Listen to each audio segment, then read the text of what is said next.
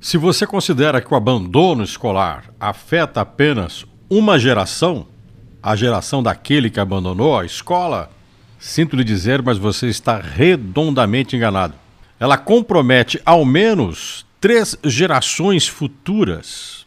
A tendência dos filhos e netos daqueles que abandonam a educação tomarem o mesmo caminho é de 76%. Os dados são do Instituto de Mobilidade e Desenvolvimento, que também aponta que 58,3% dos brasileiros abandonaram a educação sem terminar o ensino médio. Um levantamento da Organização para a Cooperação e Desenvolvimento Econômico, a OCDE, mostra que nos Estados Unidos o abandono da educação até o ensino médio é de 29,2%. Falta de qualificação elimina consideravelmente o aprimoramento tecnológico, a criação e a inovação.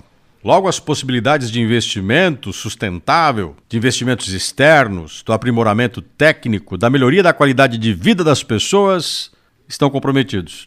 Esta realidade demonstra que nós estamos tendo dificuldade de contratar gente qualificada.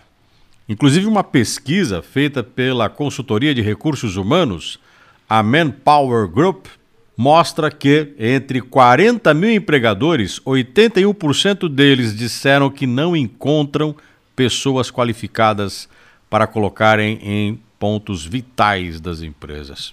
Os problemas de rentabilidade econômica são desdobramentos da falta de qualificação. As incertezas, instabilidades são maiores onde não há qualificação.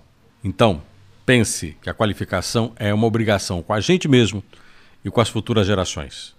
Se você ama seus filhos, os eduque. Se você se ama, também vá se educar.